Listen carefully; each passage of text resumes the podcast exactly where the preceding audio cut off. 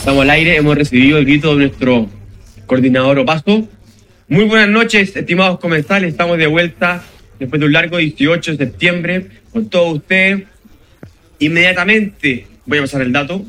Hoy día miércoles, hoy día miércoles, este jueves, perdón. ¡Oh! Hoy lunes.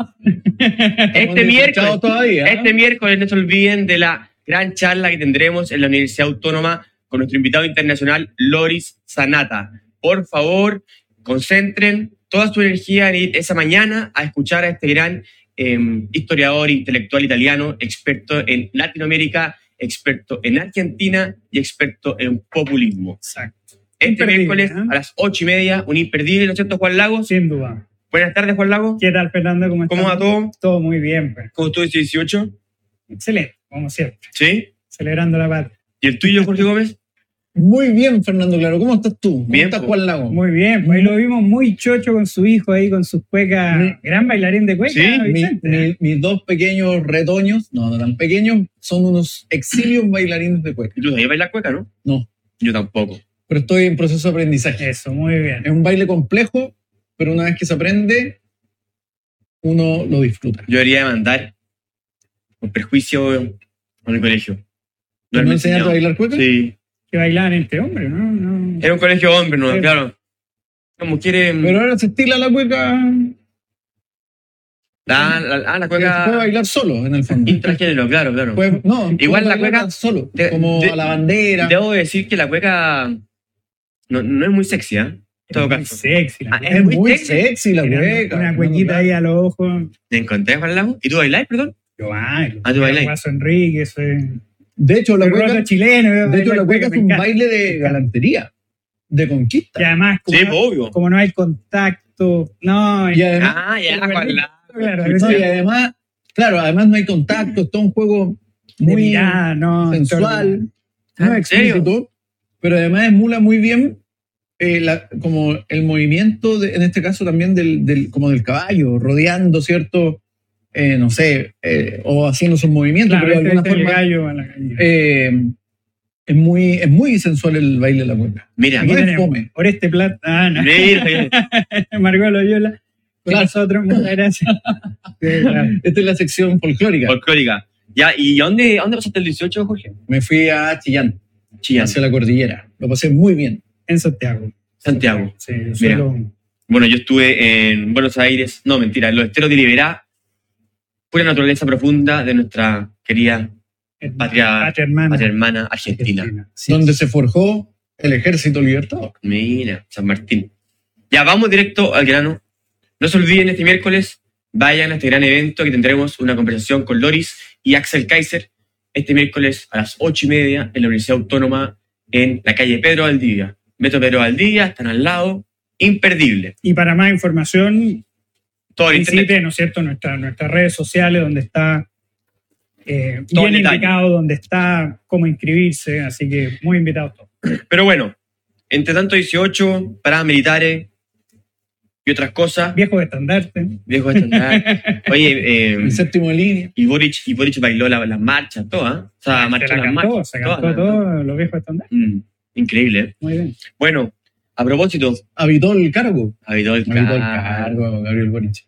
No, no, hubo- no hay jugó esta semana Ahora, es interesante, no, no, pero es interesante cómo, em, de alguna forma, él como que Se lo comió, se lo comió, se lo se comió la institución. Se lo- se formatea y según el momento adopta una postura presidencial determinada. Eso, eso es verdad, pero yo fíjate que, que celebro esta, esta, el cómo habita el cargo. ¿Por qué? Porque quienes siguen la parada militar, esa, la parte en que el batallón canta los viejos estandartes, todo, es algo que genera mucha, mucha emoción. Y, Claro. y, y la presidenta Bachelet, el presidente Piñera cantaban también los viejos Claro. estandartes. Por lo tanto, el que el presidente Boric se haya sumado a- Al canto. al canto me, hasta me conmueve, te diré. Así que bien, bien, bien ahí el presidente Boric. Le tenía algo de estima al presidente Boric, Juan Lago. Algo, Algo.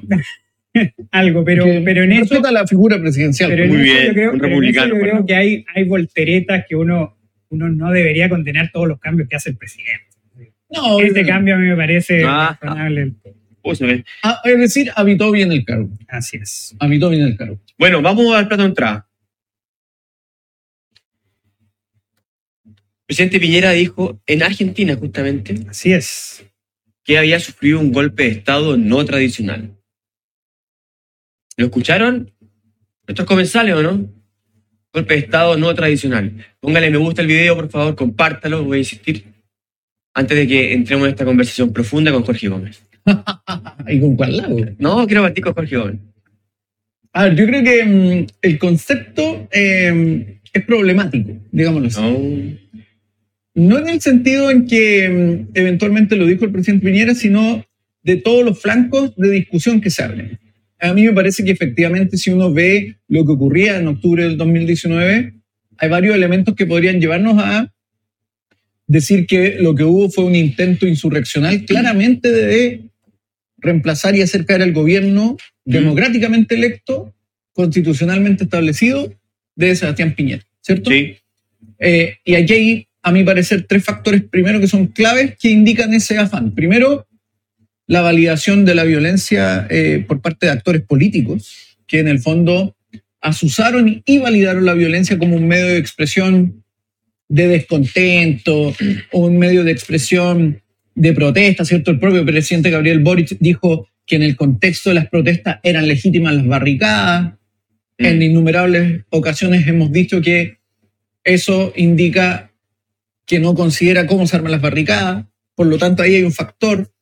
Se trató, la propia hoy día ministra Camila Vallejo en otro contexto reconocía que ellos buscaban eh, acelerar o eh, en el fondo eh, Llamar a elecciones. eh, llamar a ¿este elecciones, anti- ¿Este anticipar video? las elecciones, exactamente. Era un video antiguo igual. Y eso indica que estaban también no solo validando la violencia, ¿cierto? Que implica ir contra el Estado de Derecho, sino que además estaban yendo contra las reglas del sistema democrático, porque en un sistema democrático, en este caso presidencial, el cambio de gobierno se produce en periodos determinados. Los gobiernos en Chile hoy día duran cuatro años y se hace cada cuatro años la elección para reemplazar a quien ejerce el poder ejecutivo. Y cuando se reemplaza a quien ejerce el poder ejecutivo es en, este- en situaciones estrictamente excepcionales y bien establecida en la Constitución. Mm. Por lo tanto, ningún grupo político, por mucho que la, un grupo de ciudadanos, además, ¿cuánto sería? Que marche, en el caso de la marcha que fue el 25 de noviembre, un millón de personas, pero en Chile habemos 22 millones de personas, de los cuales, por 22, ejemplo, ¿estamos? no, más o menos, aproximado, de las cuales, por ejemplo, hay que hacer la pregunta, ¿cuánto porcentaje de esas votó rechazo, por ejemplo? Sí, bu- Por lo tanto, el presumir que por una marcha de un millón de personas eso justifica el adelantar elecciones y cambiar el No. gobierno fuera en los marcos de las normas, eh, me parece que también muestra ese afán insurreccional. Eh, y hay otros factores que fueron mostrando ese, esa lógica de una, llamémoslo así, oposición desleal. Desleal no solo al gobierno en términos estrictos, de torcer su, su mandato dentro de los marcos establecidos, sino además desleal con las reglas del sistema democrático. Ya, pero entonces, ¿es un golpe de Estado o no un golpe de Estado? Es que ahí entra la, la discusión conceptual y semántica. La- desde el punto de vista tradicional, el, el concepto está asociado a la, a la acción de grupos en- dentro del mismo eh, aparato estatal.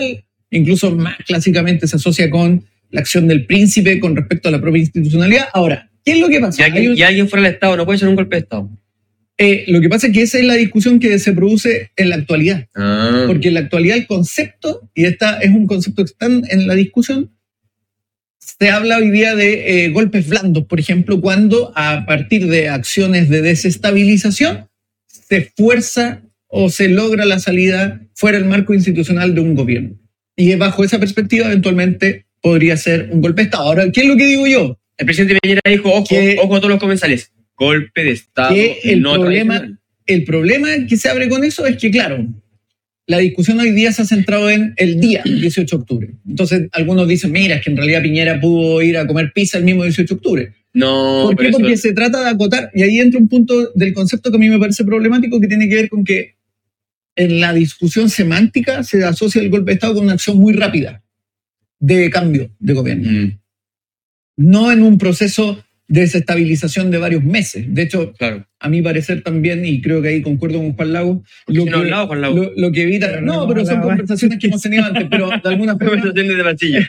eh, conversaciones de pasillo. Mm. Eh, No, pero de peor de alguna todo forma... es que, es que va a decir lo que yo quería decir ahora. Ah. No, no, No, no. no, ojalá. entonces no digo nada. No, yo creo que de alguna forma ahí hay un punto clave, que el proceso de desestabilización tiene un más largo alcance que lo que me- eventualmente la conceptu- conceptualización dice respecto a un golpe de Estado, que es rápido, un reemplazo inmediato. ¿Entraste, Pero hay otros eh, eh, factores eh, que- ¿Entraste militar a la democracia cristiana, Jorge? Sí, desde, desde el viernes. Desde- No, no, Con razón, ya. no, no, pero yo creo Ah, eras tú. No, no, no, pero yo creo que ahí hay que ver ese análisis. Lo que no Si quita. bien es cierto, no es menos cierto. No, no, a que a mí me parece es importante porque de alguna forma lo que tú tienes ahí es que al hablar del concepto de golpe de Estado, eh, Sebastián Piñera hace que la contraparte le diga no porque aquí no hay acción militar, no porque aquí no hay un, un- un- un ataque eh, vía armada militar o con uso de la fuerza, pero en términos estrictos lo que hay sí es un afán de desestabilización que buscaba la caída del gobierno por otras vías. Y ahí yo creo que la, el- la reconceptualización del golpe de Estado que hoy día está en boga ¿Mm? calza más adecuadamente a lo que quiso decir el presidente. Terminó acercándose a lo que dijo el presidente Piñera. Exactamente. ¿Tú qué opinas, Juan Lago? No, a ver, yo creo que las declaraciones del presidente Piñera, eh, obviamente que hubo un afán por intentar derrocar al presidente Piñera Yo. En el periodo que va entre el 18 de octubre de 2019 y el veintitanto de febrero del 2020. Es decir, obviamente que había una acción, y es más, muchas veces en las entrevistas se le preguntaba al propio presidente Piñera si él iba a terminar su mandato.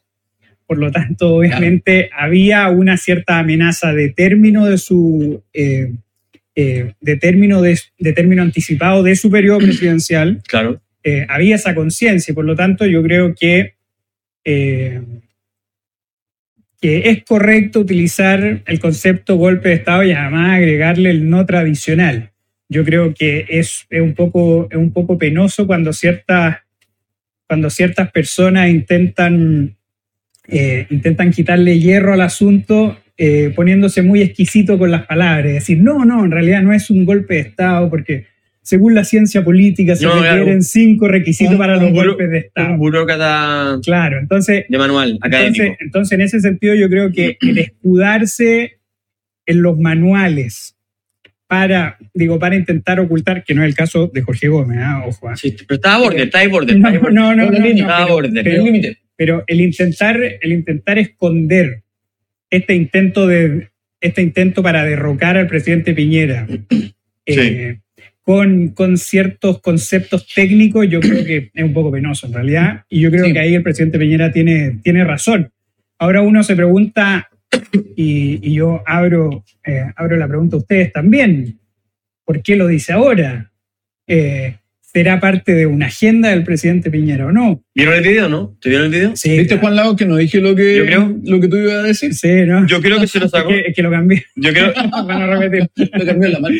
yo creo que se lo sacó el periodista. Sin duda. Yo Eduardo creo- Feynman. Eh, sí, ¿tú lo ¿Y cuánto sí? Eduardo Feynman. Ya. Eduardo Feynman es como ¿Es muy famoso? el, sí, claro, es el periodista de la derecha Mm. macrista más, más famoso que hay. en el- No. Yo Ahora, quisiera tomar lo que política porque a mí me parece que hay un punto clave en esto, y ahí está mi crítica al concepto, porque si se fijan, la, la discusión se ha ido a la cuestión de qué es lo que define el golpe de Estado. Pero en términos estrictos, en los hechos, lo que vemos acá es que la coalición que hoy día gobierna, que es el Frente Amplio y el Partido Comunista, trataron de ponerle término a un gobierno de forma anticipada, presionando no solo desde el punto de vista de las fuerzas políticas, ¿cierto? Haciendo dos, ¿cuántas acusaciones constitucionales? Porque esto además se... Al presidente fueron dos, pero fueron, más, fueron muchos. eh, eh, pero en el contexto... 10 16. Entonces, eh, por esa vía, pero además asusando abiertamente la violencia callejera Exacto. y la deslegitimación. Esto es importante, no olvidarlo. La deslegitimación de instituciones como, por ejemplo, los carabineros. Entonces, acá había un, había una un afán de desplome institucional Mm. donde ellos obviamente lo que estaban visualizando era que con tal de hacer caer el gobierno, no les importaba hacer desplomarse otro tipo de instituciones, como por ejemplo las No policías. los medios. Pero bueno. Entonces, ese es el punto clave que a fue mí me Por parece, consecuencia, lo- no hay que olvidarlo, mm, hay que tenerlo presente, hay que probablemente todavía eh, repla- replantearlo en el sentido de que, hey, ustedes no estaban actuando fuera de los marcos de las reglas. Porque ellos dicen ahora, no, pero si nosotros nunca, nunca, nunca hicimos eso, nunca, siempre nos ceñimos. Y ahí voy a decir lo que Juan Lago no dijo y que yo pensé que iba a decir y él también pensó que él mismo iba a decir. Que es en el fondo que uno de los factores que aquí apaciguó todo este proceso insurreccional fue la pandemia. Que a mi parecer fue un Sin tema que apaciguó eso. lo Salvados- apaciguó salvados relativamente. por la pandemia. No. Porque no nos olvidemos Mm. que durante la pandemia ese afán de acercar al gobierno, de quitarle todo, todo tipo de Sí. legitimidad, persistió, se sostuvo en el tiempo. Sí. No nos olvidemos que Por otra, Lo en, mismo, en otra, pero- en, en otro, en otro ámbito. Pero no claro, importa, porque obvio. mismos actores ligados hoy día con la coalición de gobierno, por ejemplo, entre otras cosas, acusaban al gobierno de que nos Criminal, estaban matando, nos criminal, estaban matando, y que criminal. ocultaba- No, eso- ocultaba a los muertos. Eso es verdad. Eso es verdad. Pero, ojo, ah, yo, yo el tema de la, de la pandemia, fíjate que lo replanteo, eh, en que fue el momento en que el presidente Piñera recuperó el poder que había perdido Sí. en octubre. Porque, y eso a pesar de todas las críticas o de esta oposición que realmente fue criminal en esos momentos iniciales de la pandemia, demostró la posibilidad de, de por ejemplo, poder encerrar un país entero eh, en las cuarentenas. Cosa que antes de la, antes de la pandemia Se le hizo habían ciertas normas que ya eran absolutamente imposibles de, de- de el poder hacer cumplir. Entonces yo creo que, que obviamente el tema de, el tema de, esta, de esta insurrección o de este golpe, eh, este, gol, este golpe este golpe tradicional. de Estado no tradicional a cámara lenta, eh, y se le pueden poner blando, Mm. eh, y se le pueden poner un montón de ciertos Blanco. apelativo, eh, em, se termina ya con la recuperación del poder que tiene el presidente Piñera con la vuelta a la pandemia. durante la pandemia. Claro, y de hecho hay otro tema que a mí me parece clave, porque acá no nos olvidemos que cuando en marzo se empieza a plantear el tema de la pandemia, que ya a nivel, sobre todo europeo, y en Estados Unidos ya estaba, e- era un hecho, varios de los que luego, meses después, pontificaban con el tema de la salud pública, o, o que de alguna forma tomaron la postura de que el gobierno nos estaba asesinando, una serie de cosas, no, no, no nos olvidemos que se planteó la idea de que eh, la pandemia era una especie de arma de distracción masiva Exacto. Sí, y que se planteó que en el fondo esto se estaba usando para apaciguar o para distraer a la ciudadanía. Incluso se planteó que el 8 de marzo, Esto ¿cierto? Se sí. a, a marchar igual. Ahí probablemente Y estaba que, la- y que los llamados a no marchar habían sido eh, para, para parte de, de esta de conspiración. estrategia. Exactamente. Entonces, ahí también hay un nivel, no solo como de desidia respecto a la institucionalidad democrática, sino además de cinismo Mm. y de mala intención, eh, que a como de lugar buscaba eh, este desplome. Entonces, eso no hay que olvidarlo. Claro. Yo Estaba estoy la ministra Sichel ahí, la ex ministra Sichel Exacto. involucrada, siendo doctora, diciendo que esto era una especie de... Médico. colegio médico. Yo estoy más con Juan Lago. Yo todavía no sé en qué, en qué, en qué posición estáis tú, Jorge. No, yo creo que hubo un intento insurreccional de hacer caer el gobierno. Pero aprovechando en el fondo, es Claro. que este es el punto. Porque el golpe de Estado es como, ok, Fernando Claro, mañana nos tomamos el poder. Pero no, no, nos- no, no, no. Escúchame, mañana nos tomamos el poder. Entonces, vamos, nos tomamos el poder. Acá lo que ocurrió es que empezó una oleada como de protesta. Sí. Y hubo actores, como el Partido Comunista, que aprovecharon ese impulso. E incluso yo creo que ellos pensaban en una lógica ni siquiera de golpe de Estado, sino de revolución. Eso fue.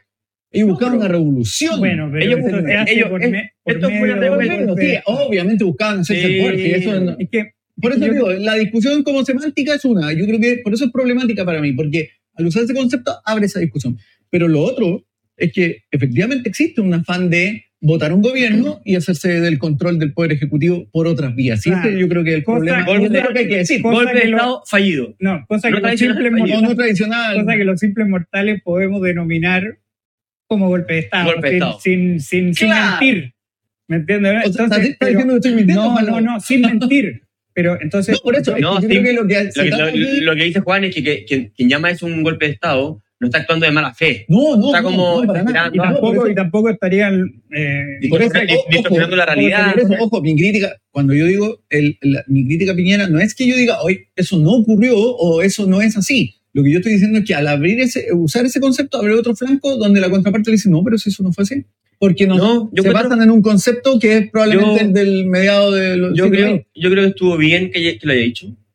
De hecho, salió la ministra Toa muy patudamente a decir que, Sí, que no puede ser esta nueva moda, este nuevo manual, dijo, de andar eh, tergiversando los movimientos sociales. no, los términos, los conceptos. Se ha generado una escuela en que no solo participa el expresidente Piñera, lamentablemente Eso. ha sido bastante transversal, de la escuela. de inflar el lenguaje y parece que todo es igual a todo. Los golpes de Estado consisten en ir y asaltar el Estado y tomárselo. Aquí el Estado no fue asaltado y nadie se lo tomó. Lo Bueno. que hubo fue una revuelta en las calles con mucha violencia. Lo raro ahí- Una escuela. Dice, Mm. dice que hay una escuela de distorsión de conceptos.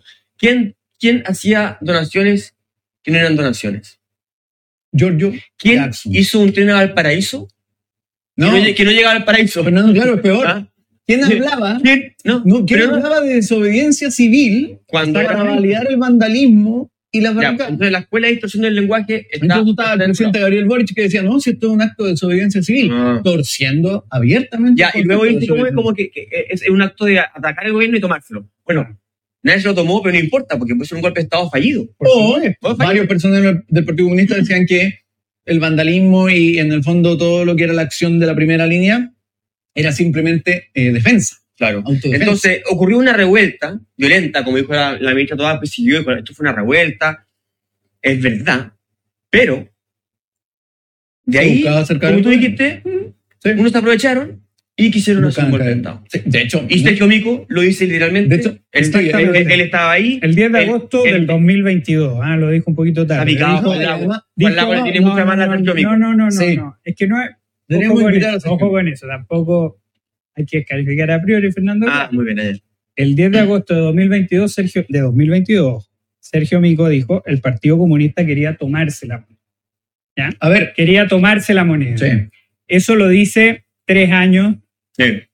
tres años después del estallido, ¿ya? tres años después del estallido, y además él estando a la cabeza del Instituto Nacional de los Derechos Humanos, donde su actuación durante este, este momento del estallido entre octubre y febrero fue en plena connivencia con el Partido Comunista. Recordemos que uno de los observadores, ¿se acuerdan que, que él se hizo un torniquete todo, todo chanta porque había recibido no sé cuántos perdigones? ¿Verdad? eh, en lugar de. Después lo echa, Mico, lo echa en, lo echa en marzo del 2020. ¿ya? A ese Pero- observador. Claro, pero entre medio, él lo que hace es ir en contra del Estado, querellarse contra carabineros. Entonces, al final, lo que yo reprocho de Sergio Mico es que este reconocimiento tardío eh, no es compatible, creo yo, con, con- la forma en cómo él actuó durante, durante el Estado. Ahora, Cambiamos la discusión. voy a agregar otra cosa. A propósito del Partido Comunista. No nos olvidemos que el demócrata intachable Guillermo Tellier, el mismo 19 de octubre, en la tercera, estaba pidiendo la renuncia de Sebastián Piñera. En el, el mismo 19 de octubre. O sea, eventualmente todo el proceso de más álgido de violencia que se inició el 18 al 19, probablemente él dio la entrevista cuando el 18, el mismo 18 de octubre, Claro. él ya estaba pidiendo la renuncia, es decir, abiertamente acá lo que estaban buscando era el desplome del gobierno que tiene un periodo establecido y que fue electo democráticamente y que constitucionalmente tenía sus facultades para ejercer el gobierno. Y, y ellos estaban ya pidiendo eh, la renuncia del presidente sin siquiera eh, pasar un poco de agua bajo el puente. Golpe de Estado, entonces, Jorge, Jorge Gómez. No quiere llamarse. pues.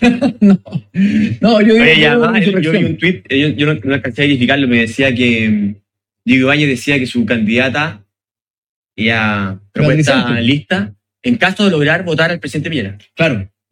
Diego Ibáñez, actual presidente de Convergencia Social, se me confunden los partidos. No, y Beatriz Sánchez que inventó un falso centro de tortura en Sí. Bacano.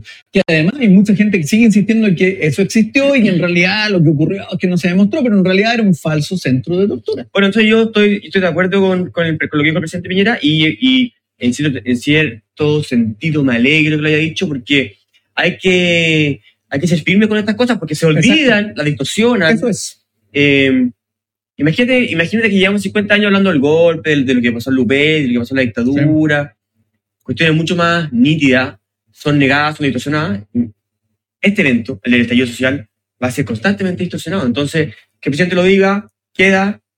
Y ojalá, ojalá el presidente no se eche para Ahora, hay, Bueno, hay algo que a mí, eso- hay algo que a mí me parece pendiente a propósito de eso, de lo que dices tú, Fernando, claro.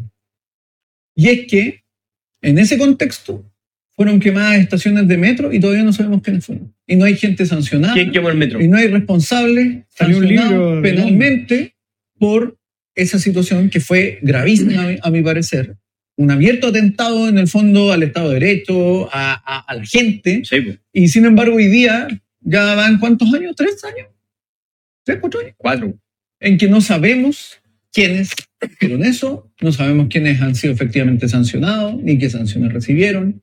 Sí sabemos que hubo actores políticos que eso lo vindicaron, que aplaudieron el salto de los torniquetes y que hoy día, además, cínicamente, nos dicen que eso es inadecuado para los bienes públicos. Sí, mira, hay un punto, eh, hay un punto que hay un punto que recién tocó de soslayo Fernando Claro sobre esperemos que el presidente Piñera se mantenga firme Sí. en esta, en esta, en esta afirmación y creo que no es gratuito decirlo. ¿Por qué? Porque el presidente Piñera durante el estallido y después del estallido ha tenido distintas formas de ver eh, lo que pasó en octubre, entre octubre y marzo. Muchas de esas yo creo que son ciertamente incompatibles, muchas entre, entre Y-. Igual que, igual que el accionar de Sergio Mico, en el Instituto de Derecho. Exactamente, y yo creo que él cae, cae en el mismo error. ¿Por qué? Porque el 5 de noviembre de 2019 en la BBC, Piñera dice que los manifestantes decidieron con toda la fuerza, eh, eh, digo, el manifestarse ante la injusticia, eh, y él creía que era una buena noticia para Chile. Entonces, sea, estaba de acuerdo con Boric. es, ahí donde, es ahí donde, uno, donde uno se pregunta, yo creo que en ese momento ya había conciencia de golpe de Estado, ya había conciencia de que el presidente Piñera podía dejar o no el poder. ¿Por qué? Porque la en la misma entrevista la periodista le pregunta si él va, eh, si él ¿A piensa renunciar? terminar eh, con su mandato y él dice que sí Sí. cosa que, cosa que, eh, cosa que eh, afortunadamente sucedió. Pero yo creo que, que obviamente el mismo presidente Piñera, que, que yo creo que con justa razón está preocupado por su legado, yo creo que la mejor forma por la cual él tiene que luchar por su legado es darle un relato coherente eh, A a, todas fue, las lo que versiones que, dio desde octubre hasta febrero. Voy a agregar otra cosa. Incluso reconocer, incluso Sí. reconocer, decir, mira, fue el miedo. Oye, no había, Claro, no sabía qué hacer. No sabía qué hacer. Pues. Voy a agregar otra cosa, porque uno se va acordando de situaciones o de hechos. Acá hay también, a propósito de lo que decía Carolina Toá, hay un cinismo muy abierto de parte de la coalición gobernante hoy día. A propósito de estas supuestas amenazas que se dejaron en la casa del presidente Gabriel Boric en Punta Arenas, Ah, que además su propio papá dijo que él nunca vio a nadie, nunca se enteró de esta situación. Además, una amenaza muy, muy burda, porque eran un- unos garabatos que, no sé, probablemente hizo algún secundario, no sé. Increíblemente, toda la izquierda sa- salió a decir que, de alguna manera, era inaceptable la falta de respeto al presidente y a la figura presidencial y que era la autoridad. Marta Lagos, por ejemplo, dijo, no puede ser, esto es estos, este tipo de amenazas son una expresión fehaciente de la extrema derecha y el fascismo. Y parece que Marta Lagos y otros más se olvidaron que durante el, el estallido social colgaban figuras del presidente ¿cierto? de la República en las, en las calles, ¿cierto? Colgando, ¿cierto? O lo colocaban en guillotinas o fueron- hacían videos con su cabeza colgando. fueron unos, unos ciclistas delirantes a, a, Ah, a su calle, intentaron. Y por Ah, lo pero tanto- de estos ciclistas. Y lo raro, Sí. Ah, y lo estos raro, fueron los sí. que, los que, los pero que- que no una vez, Sí. mil veces. y lo Ah, raro, no, pa, ah, ah, ya, la casa de Piñera, sí. y lo raro, Piñera. pero por eso digo, pero Ah, no, en Punta Arena. No, y lo raro, oye, Con tantos. No, en llegaron lejos. Y lo raro es que hay nadie que defendió la figura presidencial y llamó al respeto republicano del, del Poder Ejecutivo o del representante del Poder Ejecutivo. Y hoy día todos Sí. claman, poco menos que no, casi como que si Gabriel Boric fuera el Dalai Lama, que tampoco Y si lo fuera. que venerar, tampoco, Mm. pero de alguna forma. La Dalai Lama está bien, está eh, bien mala. ¿eh? pero me- se entiende la analogía, ¿cierto? Eh, como un ser intocable, del un ser inmaculado, po. y uno que, que es ateo. ¿Qué es lo que está pasando? Ya, ya. Pasemos entonces al otro lugar donde están ocurriendo distorsiones, eh, ambivalencias.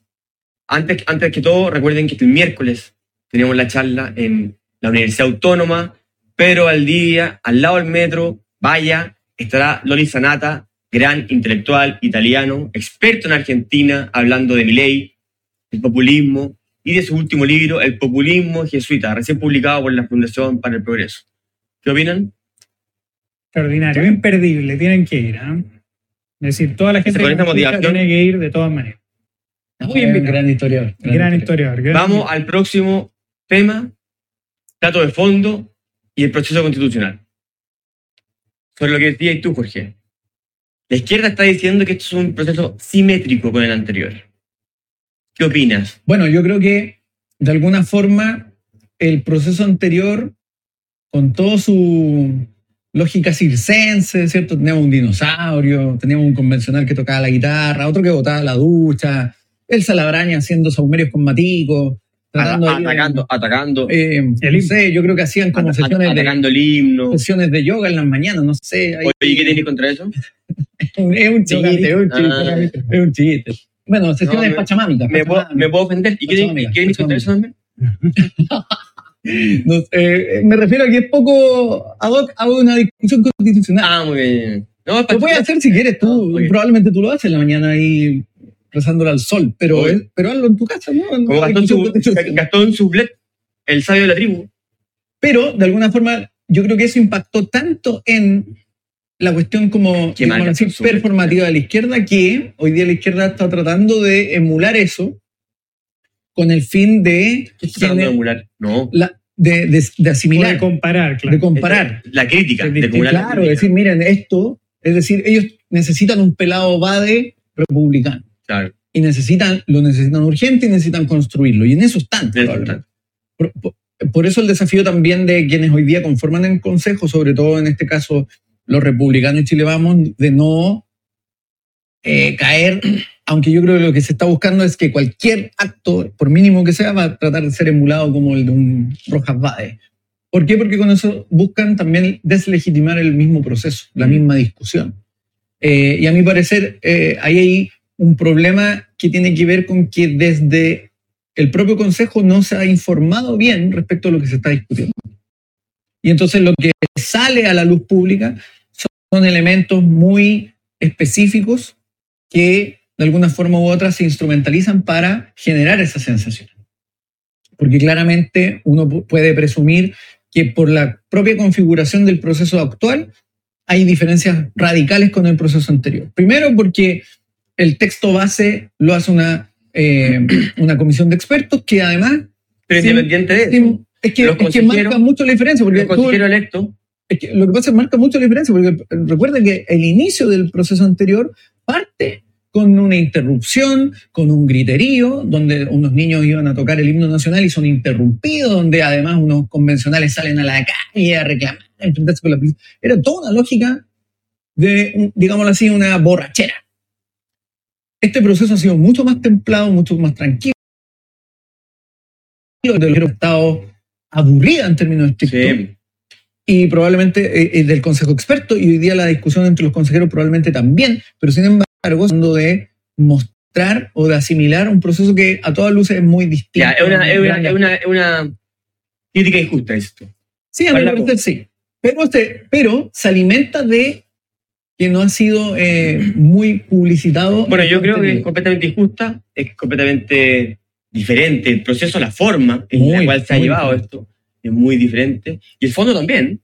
Sí, porque- obvio. Es que por eso te digo, el- el- lo que hace el, Las reglas que la están comisión de las enmiendas que han sido claro. aprobadas, es muy distinto. o sea, son completamente normales dentro de lo que es una constitución. Hay una que se la ha pasado un poco Obvio. la mano, el rodeo fue rechazado incluso, y por más que haya sido eh, catalogado como deporte nacional, ¿qué tanto importaba? No, no, no nos estaban eh, eh, imponiendo unos tribunales vecinales. Bueno, ya, Eh, ya es eh, ya es legalmente el deporte nacional. más encima.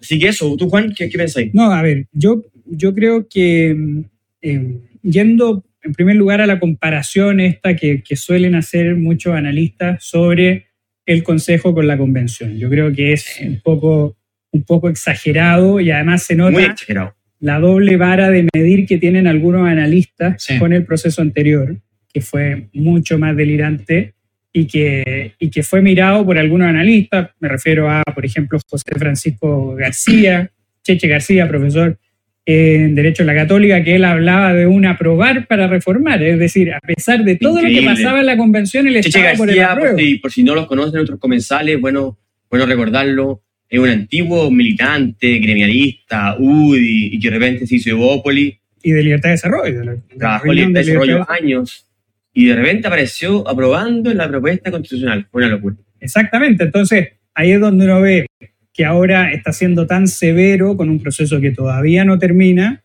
y fue tan flexible con otro. Y además los compara como si los dos fueran, fueran terribles. ¿Pero él ha hablado personalmente? Sí, claro, Ah, exactamente. no lo he visto. Exactamente. El mismo dice se están cometiendo los mismos errores que eh, Ah, dijo en la. Convención Constitucional. Puedo Qué poco. buscar el, Qué poco pudo. puedo buscar el. Entonces ahí obviamente se nota un doble rasero. eh, y yo vuelvo a insistir que creo que la comparación de cómo se han dado los dos procesos, tanto en la forma como en el fondo, son, eh, son ¿cómo te diría? Son, son injustificados. Sí. Yo creo que, yo creo que Chile Vamos y el Partido Republicano han tenido un acierto, pero que ese acierto no sirve de nada.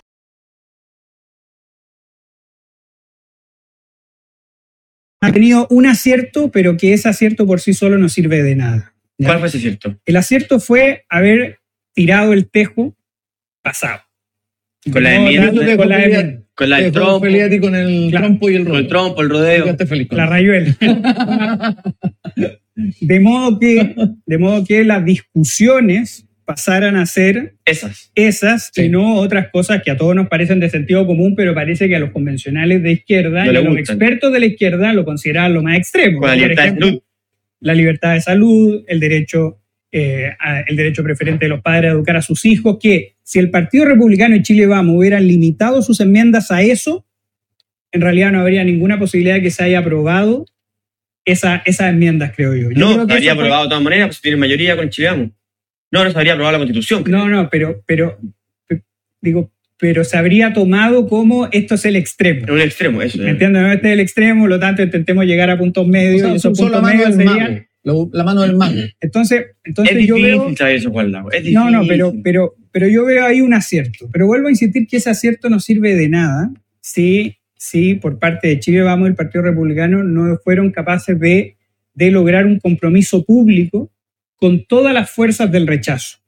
Y sobre todo con las fuerzas del rechazo que estaban fuera del Consejo. Mm. Y yo creo que ahí está uno de los grandes errores, porque sin estos compromisos públicos, con las encuestas donde, donde el rechazo va ganando eh, con, una amplia, con una amplia mayoría, es muy difícil que, ¿Pero qué compromiso público líder- podrían haber, podrían haber hecho? por ejemplo, haberle dicho a Jimena Rincón, a Cristian Barken, Ya. a Evelyn Matei, a todos los liderazgos del rechazo actuales, cuáles son los puntos que a ustedes no les gusta de las enmiendas y nosotros los retiramos.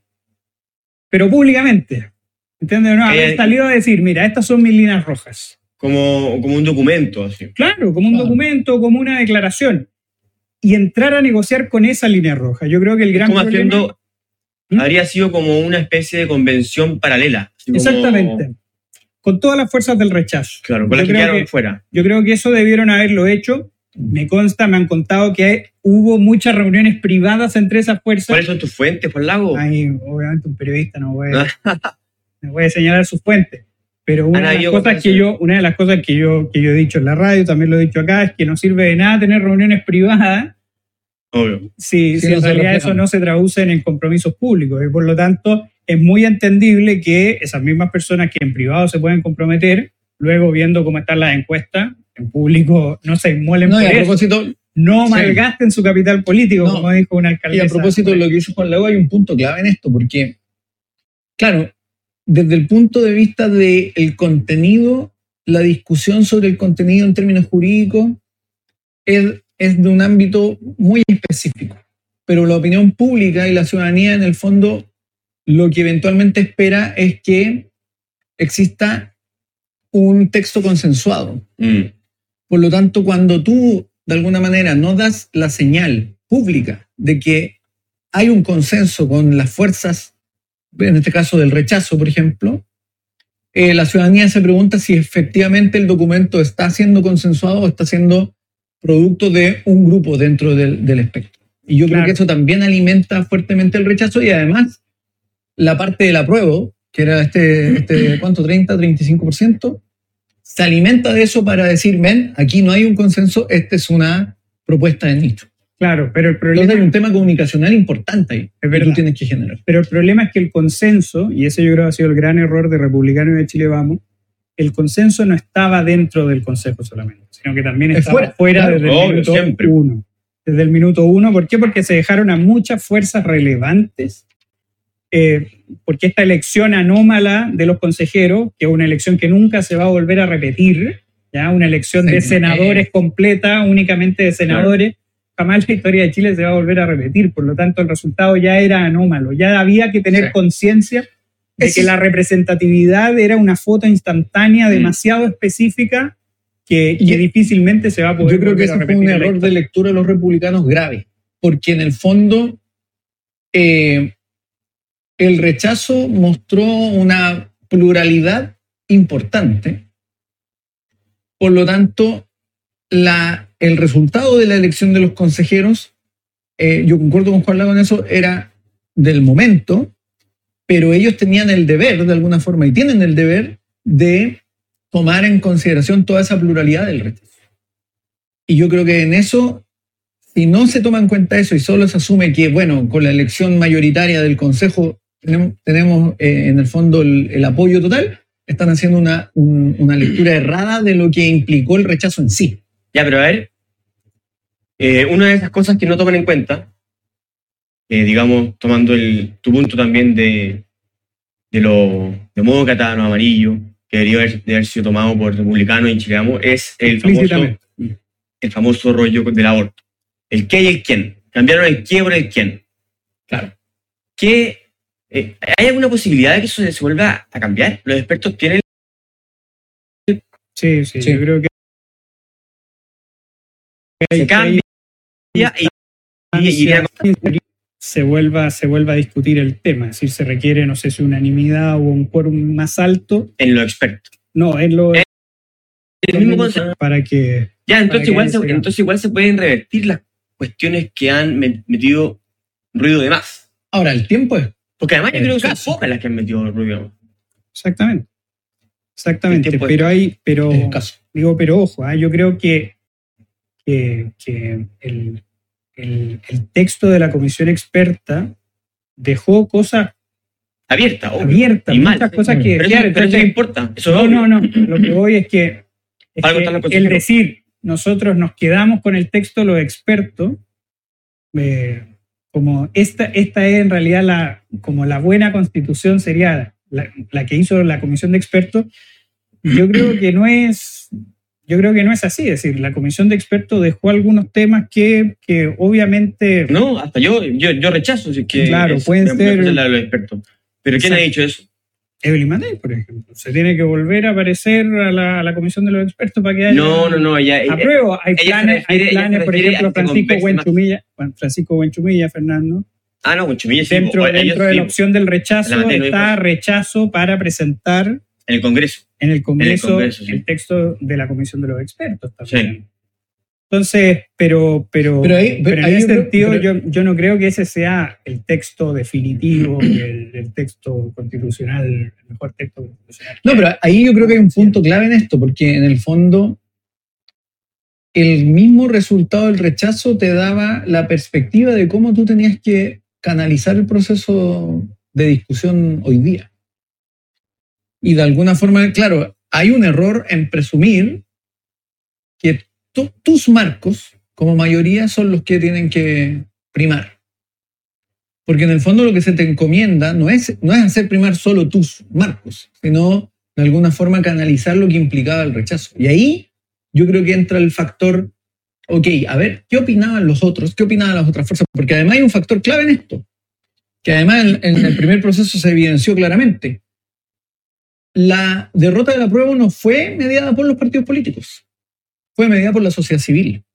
Por lo tanto, acá- no, no, no dijeron ni una sola palabra los políticos. por eso, entonces, acá una mayoría, porque los republicanos son un partido político, que es electa para un consejo, no necesariamente la sociedad civil en su generalidad los elige para que ellos pongan solo los marcos del- de los republicanos. Yo creo que era, en el fondo, la perspectiva de visualizar lo que esa sociedad civil había rechazado y lo que eventualmente esperaba. Y yo creo que ahí hay poco tiempo para eh, mostrar esa, esa conjunción. Y yo creo que el factor clave de qué es lo que está diciendo la sociedad civil. Y en algunos aspectos se, se dan ciertos atisbos de eso cuando se dice, mira, la ciudadanía está preocupada de esto, está preocupada de esto otro. Pero eso también se tiene que traducir no en como una política pública, sino que cuáles son las normas que eventualmente favorecen o resguardan esas inquietudes que están ahí en, en la sociedad civil. Y yo creo que ese error eh, o sea, hoy día no sé si se ha considerado tanto a la sociedad civil en, en estos elementos. Sí, pero aquí yo creo que, que, más relevante que la sociedad civil van a ser los liderazgos. Yo creo que en, este segundo tiempo van a ser muy relevantes los liderazgos que van a estar validando eh, el por la opción apruebo, por la opción rechazo. La ahora bien, va, a seguir a los líderes. Ahora bien, ojo, ¿ah? yo creo que el rechazo tampoco tiene tanto espacio para que algunos eh, se sientan como ganadores. Es decir, va a ser muy parecido, yo creo, que a la prueba del plebiscito de entrada. En el caso de que se sigan dando las mismas cosas del, claro. del rechazo. Y, ya se lo propongo a usted sobre las declaraciones de la propia eh, eh, alcaldesa de Providencia, Evelyn Matei. Mm. Yo creo que Evelyn Matei y la UDI están cometiendo un error muy parecido al que cometió Lavín en el plebiscito de entrada se piensa que este plebiscito constitucional va a ser determinante para... Eh, Todo el futuro. Claro, para la campaña presidencial. Y yo creo que nos dimos cuenta, y la UDI se dio cuenta con Joaquín Lavín, que entregarle un cheque, un cheque en blanco a la, a la mayor carta eh, presidencial que tenían sobre un evento que al final pasaron miles de eventos más después, incluso más relevantes. Claro, cambiando. Yo creo que ahí, ahí Evelyn Matei puede estar cometiendo un error. Puede estar cometiendo un error de creer que el plebiscito de diciembre será el plebiscito que va a definir la próxima presidencia de la República. Yo creo que ahí hay un error y, y entender eh, del plebiscito. Lo que pasa es que hay yo, un factor... yo, yo, leí, yo leí más la entrevista de Matei como un genuino interés de que la constitución quede lo más liberal posible, si se puede decir. Eh, yendo un poco en contra de su partido. Y eso fue lo que dijo en Tolerancia Cero, de hecho, anoche. Fue algo que yo no, no veo mucho, pero lo vi anoche. Y, y eso ella lo justificó explicando que ella admiraba mucho a los amarillos. Porque los amarillos al final salieron a decir lo que, lo que ellos creían, a pesar de que toda su tribu sí, muy. pensaba diferente. Entonces fueron valientes. y ella se sentía un poco en ese lugar frente a la Chile, a la UDI. Ahora, yo agregaría... ¿Cuál se ríe? ¿Cuál, cuál lado se ríe? no, yo agregaría algo... Está, no, no, no, está, no, está, bueno el relato. Me, ahora, ¿tú crees...? ahora, me parece ¿tú crees que, interesante, pero, ¿tú crees que está actuando 100% de eh, olfato político? Sí, está viendo la encuesta. Ella misma dice, no voy a arriesgar mi capital político. Es decir, incluso se le sale, se le sale que lo importante aquí es no una, es, no una constitución mínima liberal, es mi capital político. No, de hecho hay un punto, como dijo en reportaje. Sí, acá hay, acá hay un punto que es clave en esto, en el análisis, eh, suponiendo que está la, preocupación genuina que tú dices, Fernando, claro, pero está el factor que hoy día vemos, que en términos estrictos, si lo vemos en términos políticos, hoy día en, la derecha los liderazgos no están bien definidos. Por lo tanto, de alguna forma, Evelyn Matei aprovecha también este escenario para situarse como el, el, elemento de consenso. Es como, es como, mira, ¿quién va a unar y resolver este embrollo que tienen las fuerzas políticas? Aquí estoy yo. Entonces, yo le ofrezco mi capital político para que ustedes se pongan de acuerdo, los a uno, y me proyecto a, la presidencial como jefe de coalición. Además, déjame decirte, Jorge Gómez, que yo creo que la persona de derecha, nada más que una, una cuñada entre medio, que más podría ser votada por la centro izquierda, la única. Eh, eh, eso digo, de alguna forma se muestra en ese elemento. ¿Y qué, qué, es lo que pasa acá? Que si tú te fijas, esto, esto es a nivel de la derecha, porque la izquierda hoy día, el, el liderazgo que ellos tienen como ese salvavidas, llamémoslo así, es Michelle Bachelet. Que incluso el Frente Amplio es como desdeñaban de Michelle Bachelet y ahora es como Michelle Bachelet. Entonces, como que los políticos también tienen esta lógica de ser el tótem, para que cuando, cuando las huestes están un poco revueltas, ¿dónde está el tótem? Ahí está nuestro tótem. Y yo creo que hoy día la derecha, y aquí hay un punto como de, digámoslo así, de debilitamiento de José Antonio Cast, en términos de ser ese tótem, y por eso Evelyn Matei, de alguna forma se, so- se pone o se, so- o se intenta Sí, sí. sobreponer en eso. Entonces ahí hay una disputa también en términos Yo de estoy esos liderazgos. completamente de acuerdo, pero ojo, ah, que se decía lo mismo en el plebiscito de entrada con que si José Antonio Casa abanderaba por el rechazo, De chao. chao, y Claro. esto le da... Sí. Es que siempre Sí, hay, yo lo que digo hay un, que hay un riesgo, obviamente. que queda mucho, que presidencializar... Sí, No, no, pero te digo, ya más para los, dos- las quedan dos años más. Claro, Ya, quedan dos meses para el 7 de diciembre. Tú, Exacto. tú estás- Y presidencializar este plebiscito yo creo que es un error. En primer lugar, Sí, porque en el sí, ganador creo. no va a haber un ganador. No, van a haber muchos que se van a repartir la Pero ganancia. ojo al lago, yo creo que, eh, de hecho, la Como aparición con de el venta.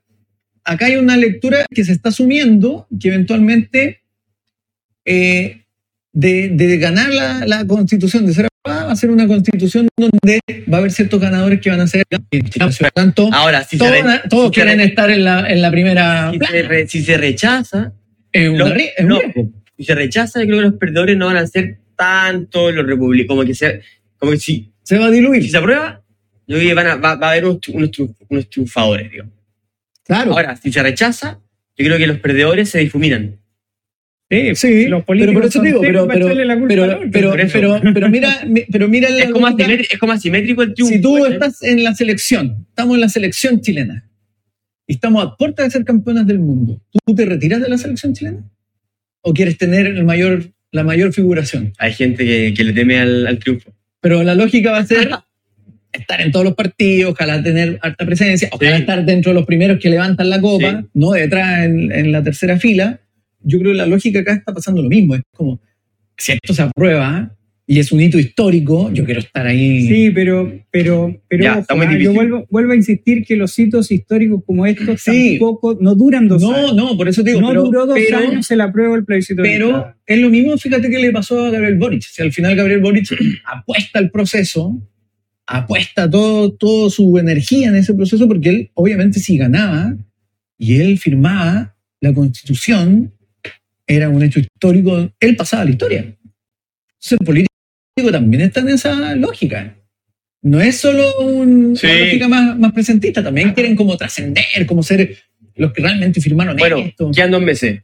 ¿Tú crees que se aprueba o se rechaza este, este pro- esta propuesta constitucional? Pero como vamos, puede ser rechazada. Y eso me preocupa. Yo creo que también se rechazó. Yo también creo que se rechazar. Pero bueno, se puede dar vuelta. Este, esta semana más bien, es especial porque estamos 100% Así es. concentrados en una sola actividad. La UFPP del 2023. Este año tenemos nuestro seminario internacional con nuestro gran invitado, vuelvo a repetir, Loris Sanata, que tendrá la charla inaugural el miércoles a las ocho y media, repito, todos invitados. Además, todos nuestros jóvenes desde Arica a Magallanes vendrán incluso desde Bolivia y otros países de Latinoamérica a disfrutar de diferentes charlas de nuestros grandes charlistas como Jorge Gómez. Jorge Gómez, ¿de qué haya charla tú? Los desafíos del liberalismo del siglo XXI. ¿Qué es el liberalismo y qué ha sido el liberalismo? ¿Qué es el liberalismo que ha sido el liberalismo? 50 jóvenes estarán escuchando a Jorge Gómez, conversando, eh, compartiendo entre ellos. Además, Alfredo Jocelyn Holt dará una clase magistral junto al mismo Loris Sanata, Fernando y diferentes profesores estarán acá enseñándole a todos los jóvenes Daniel Lowe. que quisieron eh, presentarse Mara a este ser Axel parte. Kaiser. Axel Kaiser también obviamente estará ahí eh, hablando de la, de, de la OP, Daniel Lowe de, la- de la Orfiañe, así que la FPP estará concentrada, todos nosotros, Juan Lago inclusive, nuestro gran slam, ah, nuestro Exacto. gran evento. participando ahí en, duda, en ta- talleres de pensamiento crítico y, y estando así que los dejamos invitados, repito, a la charla del miércoles, que hará de charla inaugural de esta UFP 2023 y además del lanzamiento del libro que publicamos como FP junto a la editorial Edasa, Populismo Jesuita. Chávez, Fidel, Perón, Bergoglio. Claro.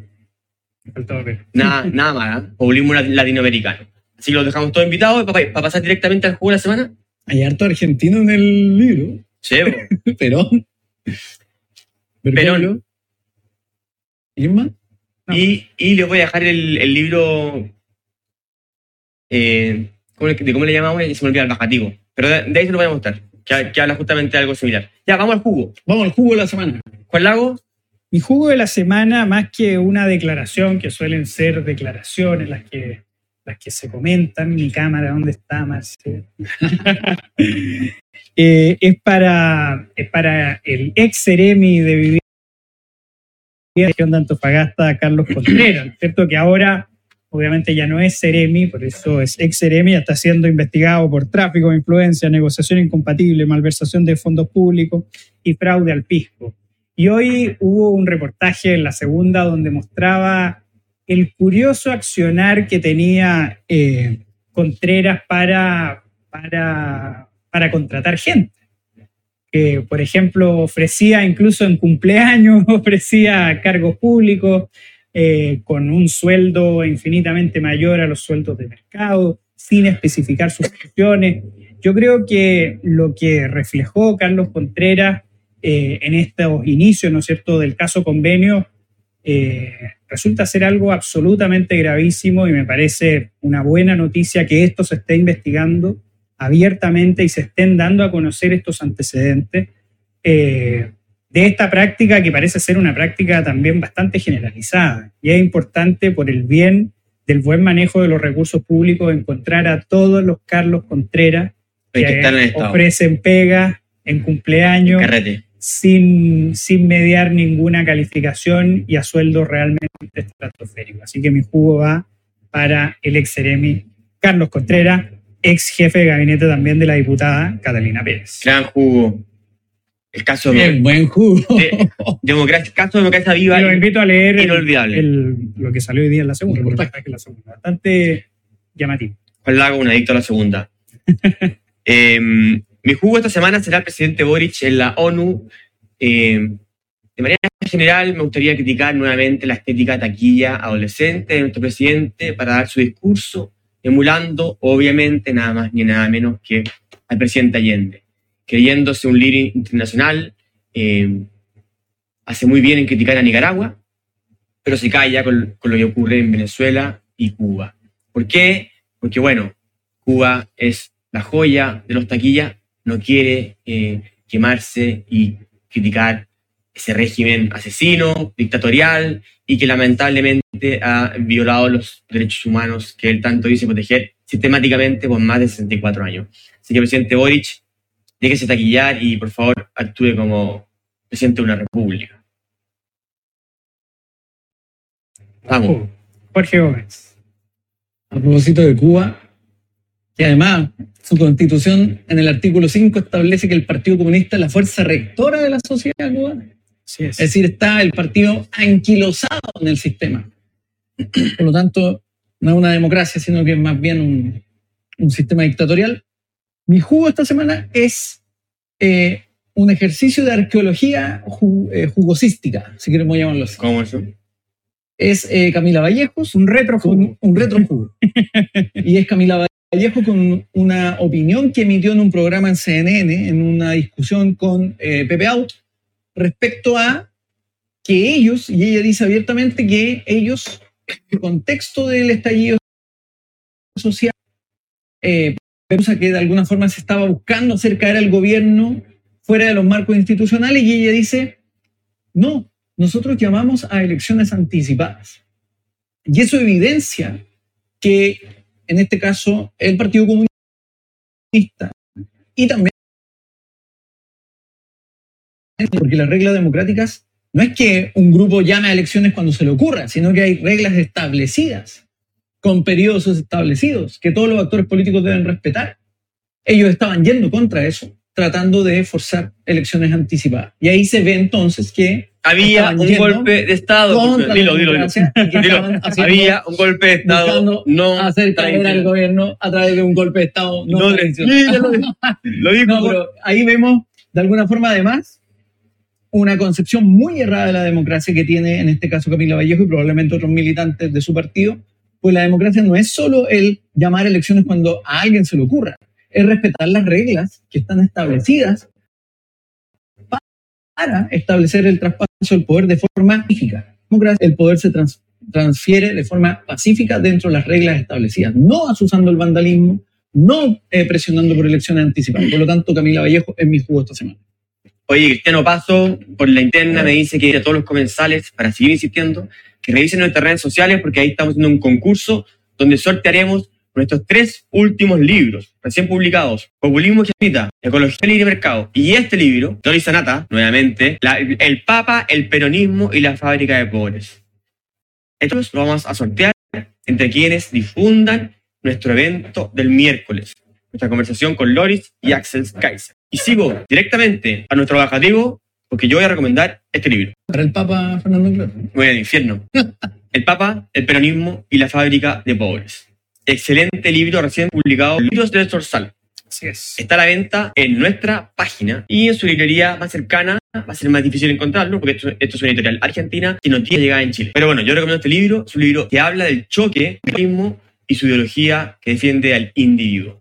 ¿Ya? Este es un choque que tiene miles de años y que se refleja muy bien en la cultura católica cristiana que hemos heredado Latinoamérica, especialmente desde España. Bajativo, Juan Lagos. Yo paso de la política argentina a hablar de la política española con el último libro del gran Federico Jiménez Los Santos, El retorno de esperanza y la desesperación. Aquí Federico Jiménez Los Santos hace un repaso sobre, los últimas, sobre las últimas décadas de la derecha española, de su siempre compleja relación con su base, que siempre se ha mantenido Eh, Eucat. el fenómeno Vox, ¿no es cierto?, también termina ascendiendo y también muriendo por eso, por Ah, o sea, un libro reciente. alejarse, Un libro reciente. exactamente, Ah. es del 2023, por alejarse Perdón. de su electorado, de su base social, de la derecha sociológica, como dicen los españoles. Un libro muy recomendado, Federico Jiménez Los Santos, un bestseller político en España siempre, así que este libro es muy recomendado para entender la historia de la derecha eh, y ver qué lecciones también podemos sacar en Chile. Muy recomendado El retorno de la derecha de Federico Jiménez Lozano. A ver, Lalo. Buena recomendación, Juan Lago. Vamos a, a Jorge Gómez. Yo voy a recomendar un clásico, que es el libro de Giovanni Sartori. Ahí se analiza muy bien lo que es la democracia, lo que no es la democracia, cuáles son las distorsiones que se producen respecto a la democracia. Y entre otras cosas, por ejemplo, se explica muy bien que la democracia, y la democracia en este caso liberal, es un arreglo institucional, ya pensador italiano fallecido, pero un gran pensador de la ciencia política y, y el Un, derecho. un clásico. Un clásico. Un amigo dijo que fue el mejor libro que se leyó el año pasado. Los dejamos entonces. Muy buenas noches, siendo ya las 8, 8 de la noche. Que tengan una buena semana y no se olviden este miércoles la UFPP parte con una gran charla en Pedro Valdivia, Universidad Autónoma. No se la pierdan. Buenas noches, saludos a todos. Buena semana, Chao, que cuídense. estén muy bien. Chao, chao. Gracias.